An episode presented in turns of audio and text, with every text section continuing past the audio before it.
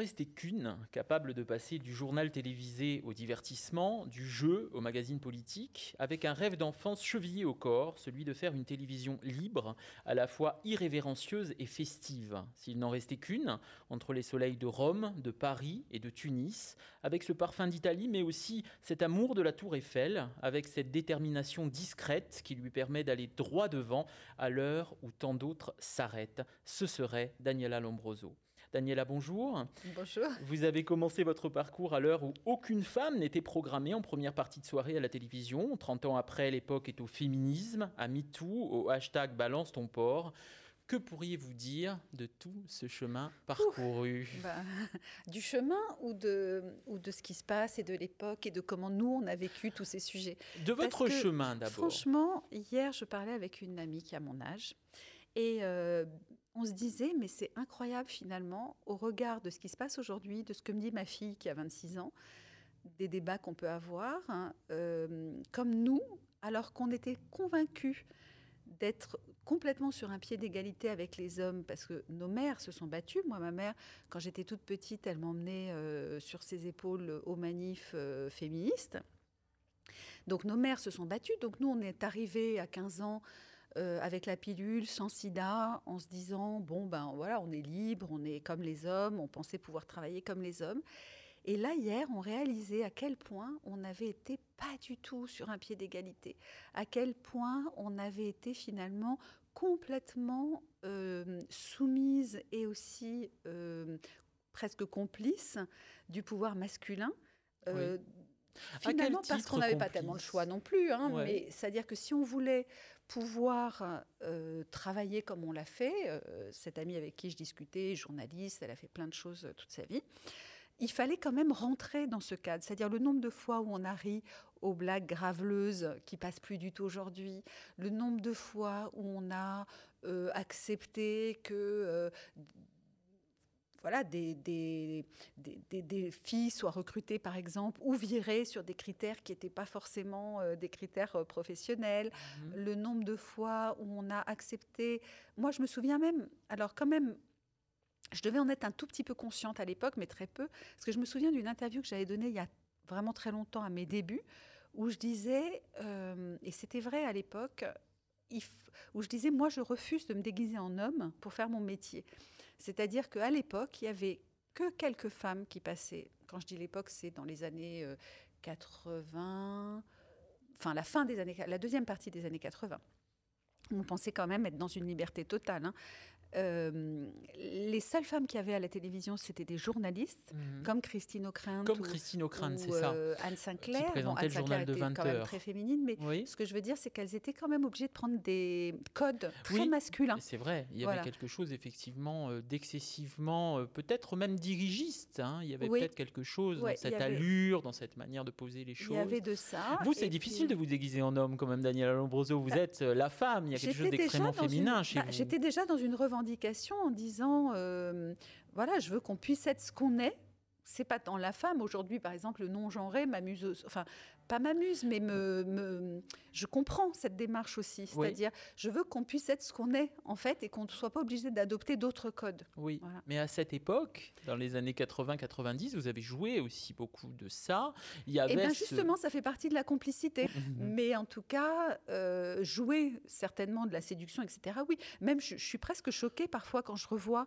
Euh, j'ai fait les enfants de la télé, ils m'ont montré des images euh, de, certaines séquences de mes débuts où je me disais mais euh, c'est trop quoi, c'est bizarre alors que et en même temps je m'en rendais pas compte parce que oui. ce qu'il faut comprendre aussi c'est que je pense qu'il y a toute une période de la vie d'une jeune femme où elle ne se rend pas compte de l'image un peu sexuée qu'elle peut dégager. Et c'est ça aussi toute la difficulté avec les sujets qu'on voit aujourd'hui, euh, en particulier de, de, consentement sur des filles très jeunes, autour de 12, 13, 14 ans, où en fait, les hommes qui en profitent les trouvent très sexualisées et ce que je comprends, mais en même temps, elles, elles n'en sont pas du tout conscientes.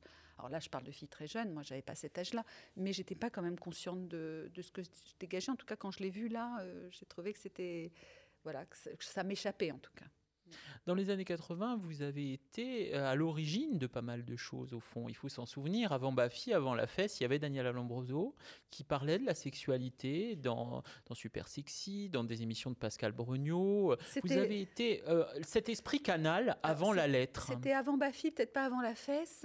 C'était un état d'esprit. C'était pendant La Fesse, les radios libres. C'était la mode, en fait. J'étais juste comme, euh, comme les gens de ma génération, simplement. Mais vous étiez une femme. il y avait quand même quelque chose c'était quelque chose qui euh, nous permettait d'exister en étant un peu euh, euh, en, bougeant les lignes en fait. C'était notre manière à nous de bouger les lignes à cette époque-là et c'était là que ça se passait. Dans l'Orient Coin sur France Inter, Pirate de Bernard Boutier sur TF1. Et puis euh, les années 90, pour vous, alors je reprenais un petit peu votre curriculum vitae, je le regardais je constatais que d'une année à l'autre, vous avez présenté un jeu télévisé en, 91 avec Georges Belair, et puis on vous retrouve l'année d'après euh, présentatrice du journal de 13 heures. Vous avez installé un magazine culturel sur TF1, il faut quand même le faire, en 98, et puis après, il y a quatre émissions euh, sur France 2. une arrivée en fanfare en 2001. vous faites partie justement, on parlait des hommes, des femmes, euh, Jean-Luc Delarue, euh, Arthur, Nagui, et puis bah, Daniela Lombroso. Vous étiez la seule, finalement, autant des animateurs producteurs, à avoir, vous n'étiez pas encore productrice, mais à avoir euh, comme ça cette manière de vous imposer. Qu'est-ce que vous pouvez en dire de ce parcours avant hein, les années 2000, où là, vraiment, il y a eu, je pense, une pérennité comme ça que vous avez installée, mais cette espèce comme ça d'éclectisme qu'on vous a permis d'avoir. Hein. C'est pas simple du tout. Vous étiez presque la seule dans le divertissement. Permis d'avoir. Euh, je, je, pense que je m'en suis vraiment pour le coup emparée et c'est euh, euh, la seule chose qui, en fait. Quand vous en parlez, on voit que finalement, c'est quelque chose qui est présent dans toute ma carrière et toute ma vie. C'est-à-dire que quand on peut dire je suis passée du journalisme au divertissement, en fait, certainement, mais il y a une chose à laquelle je n'ai jamais dérogé, c'est la volonté de rassembler. Et euh, ça, je pense que vraiment, euh, c'est ce qui euh, m'a fait vivre de mon enfance à aujourd'hui. La volonté de rassembler, c'est-à-dire je n'aime pas les clivages en fait. J'aime bien que les gens puissent se comprendre. Et je pense que tout ça est très lié à mon parcours, à ma vie, à mon enfance, au fait que j'ai passé mon enfance dans plusieurs pays où j'ai dû m'adapter à chaque fois et où c'est vrai quand on connaît pas l'autre, on peut euh, en avoir peur ou s'en méfier ou, l'agresser. Et quand on le connaît, ben finalement, euh, on est tous les mêmes. Hein. on est tous faits de la même chose, de chair, de sang, euh, d'amour, si possible, parfois de haine. Et il faut juste le comprendre. Et je pense que c'est ça qui a guidé mon parcours, c'est-à-dire que quand je suis passée euh, bah, j'ai fait beaucoup d'interviews à LCI, c'était principalement. On en parlera, oui, bien sûr. LCI, c'est là où vous vous êtes d'ailleurs. LCI, c'est vraiment ces sept ans, je crois, où vous vous êtes posé. Il y a vraiment eu un moment donné comme ça où vous avez pu peut-être prendre le temps aussi. Toutes ces interviews sur une chaîne câblée, c'était autre chose. Oui, oui. Euh, mais mon, ma volonté à LCI, c'était quand même aussi de, réunir, de rassembler, de faire découvrir toujours des univers. C'est-à-dire que je faisais des rencontres euh, entre artistes d'univers différents. J'ai fait aussi sur euh, Mezzo, une émission qui me ressemble beaucoup, qui s'appelle D'un air entendu. Et euh, l'idée, c'était à chaque fois de faire se rencontrer une personnalité du monde de l'art lyrique euh, chanteur, de musique, musicien, chef d'orchestre, de musique classique, et une personnalité d'une autre discipline artistique. Et c'était extraordinaire les échanges qu'il pouvait y avoir, parfois entre des gens qui semblaient d'univers complètement différents, mais qui étaient dans la création, et du coup, qui avait énormément à échanger et on se rendait compte que c'était la même chose en fait. Et c'est ça, moi j'aime pas la hiérarchie, j'aime pas la hiérarchie des arts, j'aime pas qu'on dise que l'opéra c'est plus chic que la variété, j'aime pas qu'on dise que euh, le rap c'est plus branché que la chanson. Mhm. J'aime tout, j'écoute du rap et de la chanson, j'écoute de l'opéra et en fait il suffit d'écouter, de découvrir, de se laisser aller à ses émotions. Oui, mais enfin ça c'est facile à dire Daniela, mais il n'y en a pas, il a pas eu beaucoup de Daniela Lombroso à la télévision, de femmes de télévision à cette époque, dans une époque effectivement très machiste, qui se sont autorisés d'une part, comme vous le disiez, c'est vous qui avez gagné vos galons, mais aussi qui ont été entendus. Hein, ce qui, c'est-à-dire vraiment vous avez vous avez accompli quelque chose, cette chose-là, de réunir des gens, euh, de, de, dépasser les clivages. Ça, c'est vous, c'est pas quelqu'un d'autre. Oui, oui, bah, oui, bien sûr, je l'ai fait parce que j'étais portée par euh, une envie intérieure très forte euh, de le faire. Après, il y a eu des obstacles, évidemment, il y a eu des critiques, il y a eu des gens, beaucoup de gens qui n'ont pas compris ce que je faisais forcément, mais mais moi, je l'ai fait en accord avec moi-même et très heureuse de le faire. Alors, vous parliez à l'instant de cette jeunesse, de cette enfance à Abidjan, je pense, où vous avez été victime du, racisme anti-blanc à un moment donné dans votre, dans votre école. Il y a eu euh, cet épisode de votre vie assez traumatisant, je crois, en, fait, euh, en tant que petite fille. Plusieurs choses, c'est-à-dire que je suis d'abord, je suis née en Tunisie. Je suis arrivée en France, j'avais trois ans. Et mes parents sont italiens tous les deux. Et la langue maternelle qu'on pratiquait euh, à la maison, donc la langue qu'on parlait à la maison, c'était l'italien quand j'étais petite. Mais en même temps, mes parents parlaient français puisqu'ils vivaient en Tunisie. Et quand ils voulaient pas qu'on les comprenne, euh, ma sœur et moi, quand on était petites, ils parlaient français entre eux. Ce qui fait que j'avais entendu du français et que quand même je comprenais le français. J'ai parlé très vite. En arrivant à trois ans à Paris, évidemment, j'ai parlé très vite le français, sauf que j'avais un accent italien. Et on habitait dans une résidence en banlieue. Et hum, il y avait plein d'enfants qui jouaient ensemble euh, dans le jardin de cette résidence. Et là, euh, les enfants, ils me voyaient avec mon accent. Et c'était une période où il y avait beaucoup de femmes de ménage qui étaient d'origine espagnole. Il y avait une forte immigration espagnole. On oublie tout ça parce que les, immigrations successives se sont intégrées. Mais il y avait un racisme terrible envers euh, les Espagnols à l'époque. Et euh, les enfants me disaient on joue pas avec on, joue pas avec les filles des bonnes espagnoles. Donc ils voulaient pas jouer avec moi parce que j'étais à leurs yeux avec mon accent une fille de bonne espagnole. Sauf que moi j'avais trois ans, je savais pas ce qu'était une espagnole ni une bonne puisqu'on n'en avait pas. Vous auriez voulu être une espagnole à cette époque. Je ne savais pas ce qu'ils me reprochaient et ah c'était quand même assez compliqué. Puis très vite. On est, enfin, j'ai réussi, on est devenus amis, je ne sais pas comment, par quel miracle. Et, je me souviens, enfin, une, amie euh, que j'ai revue récemment me l'a rappelé, je m'en souvenais pas particulièrement moi, mais on jouait tous ensemble dans cette résidence et elle, elle habitait ailleurs, dans un appartement qui ne faisait pas partie de la résidence. Et c'était la fille d'amis de mes parents. Et un jour, elle est venue jouer avec nous. Et moi, je l'ai emmenée jouer avec ses enfants avec qui j'étais finalement devenue amie. Et là, ils ont dit Ah ben non, on joue pas avec elle parce qu'elle n'est pas de la résidence. Et moi, je leur ai dit, mais alors, si vous jouez pas avec elle, ben vous euh, c'était beaucoup plus tard, hein, je devais pouvoir passer trois ans avec eux, on était très amis. Je dis, bah, si vous jouez pas avec elle, je jouerai pas avec vous non plus. je suis allée avec elle, et du coup, ils sont tous revenus. Et elle m'a rappelé ça récemment. Oui. Et c'est vrai que c'est quelque chose qui me semble une évidence en fait pour moi. C'est que voilà, il faut que. Ah, c'est en substance. Il faut pas qu'on exclue quoi. En substance, pas il y avait cette euh, cette chose-là. Il y a toujours eu cette chose-là au fond. Il y a eu à la fois un rejet quand on regarde votre carrière, il y a eu un rejet, euh, je pense au journal de 13 heures, cette motion de défiance que la rédaction voulait faire au moment où vous alliez, vous étiez sur le point d'accéder à ce poste. Je pense à des tas de choses. À la télévision, ça n'a jamais été simple pour vous. Il y a toujours eu des résistances, comme si finalement ce que vous décrivez là n'était absolument pas évident pour la plupart. Euh, mais dans le même temps, il y a toujours cette réussite. Au fond, c'est un peu à cette image-là, hein, dans la cour. Euh, on, vous souffrez, vous êtes exclu et euh, malgré tout, on reconnaît à un moment donné euh, ce que vous êtes et on va, on va dans votre direction finalement. Oui, oui parce qu'aujourd'hui, par exemple, le clivage dont vous parlez, vous avez connu ça euh, ah ben, il, y a, 15 ou 20 ans. mais aujourd'hui, par exemple, ce clivage journaliste-animateur, il existe Il a disparu, oui. il n'y a plus cette hiérarchie. La télévision vous ressemble Je ne sais pas si c'est une bonne chose quand on voit ce qu'est la télévision aujourd'hui. Ah, je crois qu'il y a certains clivages qui ont sauté, c'est heureux. Oui, c'est heureux. Et cette télévision-là, justement, à partir des années 2000, euh, j'ai le sentiment que la chanson va prendre le pas dans votre vie et qu'en même temps, la chanson, c'était votre enfance également. Marici Gilbert Carpentier, vous connaissiez, vous avez toujours nourri cette passion pour la chanson française. Et on peut dire qu'à la fin euh, de ce parcours tumultueux, vous avez retrouvé la chanson française avec la fête de la musique que vous avez animée plusieurs fois, mais également la fête de la chanson française. C'est ça finalement, c'est un amour, euh, c'est un amour pérenne, un amour qui a duré toute votre vie et que vous, avec lequel vous renouez euh, après avoir euh, écumé toutes ces émissions?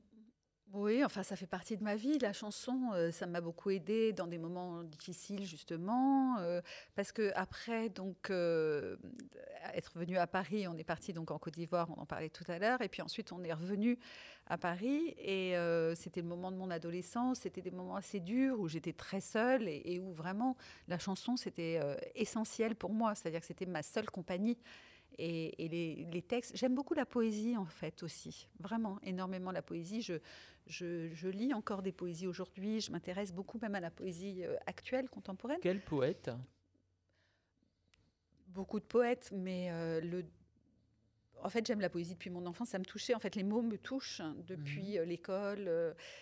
quand j'étais à 8 ans, je me souviens que ma sœur m'avait offert une euh, édition un petit peu jolie comme ça de, du livre de Victor Hugo, Les Contemplations. C'était mon cadeau d'anniversaire de ma sœur à 8 ans. Ah oui Quand je dis ça à mes enfants aujourd'hui, euh, enfin bon, encore ça va maintenant, ils sont grandis, mais à, 8 ans, ils m'envoyaient quand même euh, valser. C'est les mémoires de Maître Gims à 8 ans maintenant. c'est ça. Donc donc c'est dire, et c'était mon plus beau cadeau, et je l'ai encore aujourd'hui. C'est-à-dire ce, ce, livre, je, je le vénère. Donc, donc extrêmement romantique, extrêmement mélancolique oui. autour euh, d'un deuil euh, impossible. Euh, il y a aussi le, deuil dans les contemplations, il y a aussi l'enfance de Victor Hugo, il y a mhm. plusieurs choses, mais en fait j'aime les mots, quoi. J'aime les mots qui, qui sonnent bien ensemble. C'est pour ça que j'aime aussi le rap quand c'est bien fait. Mhm. J'aime les mots qui sonnent bien ensemble, et dans la chanson c'est la même chose, c'est-à-dire qu'il y a une musicalité des mots, même quand il n'y a pas de musique, mais du coup, il peut y avoir euh, aussi une sensibilité au texte, hein, ce qui est quand même la première chose que j'ai. C'est pour ça que je ne suis pas tellement portée sur les musiques anglo-saxonnes euh, que je comprenais mal quand j'étais plus jeune. Euh, et donc, la chanson, elle a toujours fait partie de ma vie. Donc, ça n'a rien d'extraordinaire pour moi que d'avoir à un moment fait des émissions sur la chanson. J'en avais envie depuis toujours. En plus, j'ai découvert la télévision très tard parce que d'une part, je vivais en Côte d'Ivoire, d'autre part, mes parents voulaient pas de télé. Donc, euh, quand j'ai eu la télé, je devais avoir 13-14 ans. Et il n'y avait pas justement les Carpentiers. J'ai découvert les Carpentiers ah adultes dans les archives. D'accord. Dans les archives, je connais. Mais il y avait quand même Dalida qui chantait de l'amour, de l'amour. Oui, dans les émissions de Michel Drucker. oui.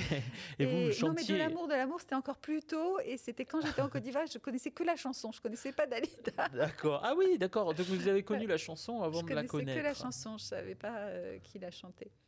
Et, euh, et donc voilà, euh, j'ai découvert la télévision et les variétés à 14 ans après avoir eu euh, quelques chansons françaises dans mon enfance, mais quand même si, peu, plutôt des poésies finalement.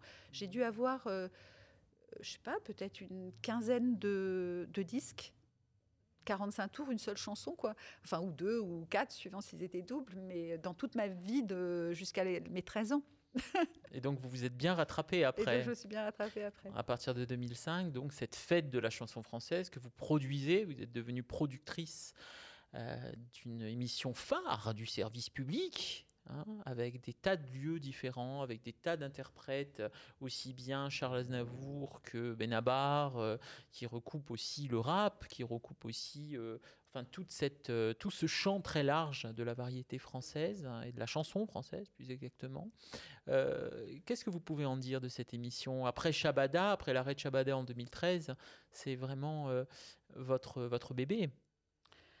Ce que je peux dire de cette émission, euh, c'est d'une part qu'elle rencontre du public, donc ça, ça me fait plaisir parce que euh, encore un succès d'ailleurs la, semaine encore dernière. un succès, mais surtout mm. ça veut dire c'est pas tant l'émission, on travaille, on fait de notre mieux, on essaye au mieux de, de, faire une émission qui, qui plaise aux gens, mais ce qui me plaît dans ce moment-là, c'est justement de me dire, je suis pas la seule à aimer la chanson finalement. Je suis pas la seule. Il y a plein de gens qui aiment la chanson française. Il y a plein de gens que ça touche. Il y a plein de gens. Vous en doutiez? Dont ça accompagne la vie. Moi personnellement, j'en doutais pas tant que ça, et encore, j'ai pas beaucoup de certitudes. Mais le, les médias, les journalistes, euh, les chaînes en doutent énormément. Il y a quasiment plus d'émissions autour de la chanson, euh, vous le voyez bien. Donc ça veut dire que la plupart des gens qui décident pensent que ça ne peut pas marcher. Oui, la variété, euh, comme elle était avant. Mais là, je pense que dans la fête de la chanson française, il y a aussi quelque chose peut-être de plus ponctuel, de plus festif, euh, de plus esthétique aussi qu'une émission de variété. Si vous regardez euh, Shabada, qui était quand même hebdomadaire, oui. Euh, ça marchait très très bien. Donc, et, les gens la réclament beaucoup encore. Moi, à chaque fois qu'on mm. fait une émission, on a plein de messages, de tweets, de, messages sur Insta et tout ça qui disent voilà, on aimerait revoir Shabada. Donc, donc en fait même si c'est pas événementiel, même si c'est pas qu'une fois de temps en temps comme la fête de la chanson française, qui est effectivement un gros prime où, le travail fait qu'on ne peut pas en faire euh, énormément dans l'année, mais on peut quand même en faire plusieurs dans l'année. Mais euh, du coup, même régulièrement, les gens aimaient ça. Enfin, après, ça touche, euh, ça touche un million et demi de personnes sur 60 millions de, de Français. C'est peut-être pas énorme, mais c'est beaucoup par rapport à ce qu'on attend des audiences de la télévision. Alors Daniela, vous parliez euh, de, contemplation de Victor Hugo, de celle que vous étiez à 8 ans et qui était en, quête de culture et de, beauté, de poésie. L'avenir à la télévision, est-ce que ça ne peut pas être justement un magazine plus confidentiel qui va à la rencontre euh, des âmes et, qui va en, tout en profondeur et en nuance J'aimerais bien aujourd'hui revenir. Pendant sept ans, j'ai fait sur LCI quand même des émissions euh, comme vous le disiez, on prenait le temps, où les interviews étaient, euh, étaient euh, au-delà de, d'un stade simplement superficiel, euh, qui est généralement celui de l'interview. Vous déconstruisiez comme ça le parcours de l'invité. donc ça, ça me plaisait énormément. En même temps, quand j'ai arrêté, c'est aussi parce que je, je, ne voulais plus le faire, parce mmh. que je l'avais fait pendant sept ans, et j'avais l'impression un peu de recevoir toujours les mêmes personnalités, même si j'allais quand même très souvent chercher euh, des artistes qu'on voyait pas partout. Mais malgré tout, il y avait toujours une fois par an euh, je sais pas, euh, les artistes qui, qui, sont très présents, quoi. Et donc, euh, j'avais l'impression de plus pouvoir, enfin, plus avoir ma fraîcheur, en fait, par rapport à ça. Et donc, j'avais plus envie de le faire. Aujourd'hui, j'ai de nouveau envie parce que je vois, je lis des livres et, je vois quelques interviews. Il n'y a plus d'émissions vraiment culturelles à la télévision. Mmh. Hein. Il, y a, il y a des émissions quotidiennes très intéressantes qui abordent des sujets culturels, comme C'est à vous, que j'aime beaucoup, Quotidien, que j'aime beaucoup aussi. Il y a euh, l'émission de Claire Chazal. De Claire Chazal, euh, qui euh, est intéressante aussi, mais qui aussi feuillette un petit peu. Mhm. Et puis il y a l'émission de François Bunel, que j'aime bien, mais qui est consacrée uniquement à la littérature. Mhm. En dehors de ça, il y a plus ce qu'on avait quand même un peu plus, j'ai l'impression. On vous a quand même proposé en 2000 de, de, prendre le relais de Bernard Pivot. Hein on a proposé de succéder à Bernard Pivot, ouais, après. Euh, oui, c'est Bernard Pivot lui-même d'ailleurs qui avait eu cette idée. Je sais pas, je crois pas. Enfin, c'était Michel Cotta en tout cas qui me l'avait proposé, qui était la directrice mhm. d'Antenne 2 à l'époque, ou France 2, je sais plus si c'était. Et, euh, et, effectivement, on m'avait proposé ça. J'ai pas eu le courage de le faire. J'ai eu peur après Bernard Pivot. Justement, ça c'est le côté euh, euh, féminin de ne pas se sentir légitime en fait tout le temps. Hein. Il y a quand même un problème de légitimité. Euh, enfin, en tout cas dans cette génération, il y en avait. Il n'y a, plus heureusement, j'ai l'impression, chez mes filles. Mmh. Mais à cette époque-là, on avait quand même un vrai, vrai problème de légitimité. On était légitime nulle part, et je me sentais pas du coup légitime de succéder à Bernard Pivot. Mais pour finir sur les émissions d'aujourd'hui, du coup, aujourd'hui, c'est vrai que quand je vois ça, souvent, je trouve si j'ai lu un livre et que je vois l'interview, je me dis mince, mais pourquoi il ne demande pas ça? Pourquoi il n'y a pas ça? Et là, c'est là que l'envie renaît. En fait, voilà. de créer euh, quelque chose de nouveau, quelque chose que vous n'avez pas déjà oui, et puis Encore de, voilà, et puis de différent par rapport à ce qui se fait. Une euh, nouvelle Daniela Lombroso alors en 2021 Non, je pense pas. Je pense que je suis toujours la même avec euh, l'expérience qui change, l'âge qui change. À l'antenne. Mais je pense que je suis toujours la même quelque chose pour vous surprendre pour qu'est-ce qu'on pourrait après avoir tout fait après avoir fait, après avoir fait tout ça c'est difficile peut-être de trouver quelque chose de différent qui qui puisse justement vous donner l'envie. Euh, je sais que l'envie de Johnny Hallyday est une de, votre de vos chansons favorites non hein. pas, c'est pas une de mes chansons favorites. C'est une chanson qui est très bien euh, qui est très bien pour ouvrir une émission de variété, par exemple, parce qu'elle apporte une espèce d'énergie et qu'elle est forte. Mais pas, ça ne fait pas partie des chansons que j'écoute, moi, Quelle est la chanson que vous aimez alors le plus, vous, Daniel Alombroso, de Dans l'ombre? Ah, Je ne peux, pas, je peux, pas citer une chanson. Il y a trop de chansons que j'aime. Mais euh, moi, j'aime bien les chansons euh, un peu déprimantes, quand même. Oui, avec le temps de vous Ferré J'écoute même pas, pas tant de vieilles chansons, finalement. En fait, euh, là, par exemple, si ce que j'écoutais beaucoup, euh, c'est Comment est ta peine de Benjamin Biolay. Elle est très belle, oui. Voilà, ça mhm. c'est j'adore. Euh, c'est le monde, enfin, je crois que ça s'appelle La fièvre, le vrai titre de Julien Doré. mhm. euh, que j'aime beaucoup. Il y a une chanson de Pomme dont j'ai oublié le titre, mais que, que j'écoute en, en, boucle. Enfin voilà, c'est euh, j'écoute plutôt des, des, chansons qui sont dans la lignée de, de ces artistes dont vous parlez, quoi. Mais, euh, mais qui sont plus d'aujourd'hui. Oui, la nouvelle chanson française. voilà. Oui, dans laquelle vous vous reconnaissez. Oui, complètement. Merci beaucoup, Daniela Lombroso, d'avoir été l'invité de Fait voir la bête. Eh ben, merci beaucoup